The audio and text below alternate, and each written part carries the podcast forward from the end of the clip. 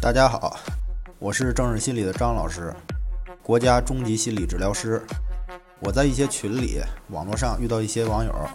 反映森田疗法心理方法没有效果。我想说一点是，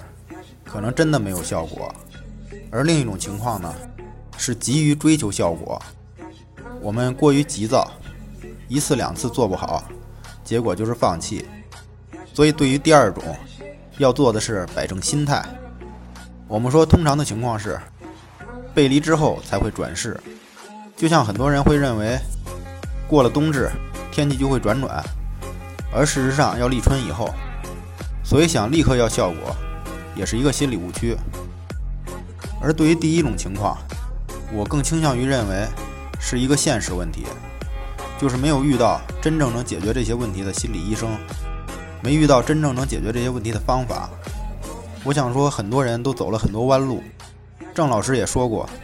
我们走过的弯路，你们就不要再走了，这也是缘分问题吧。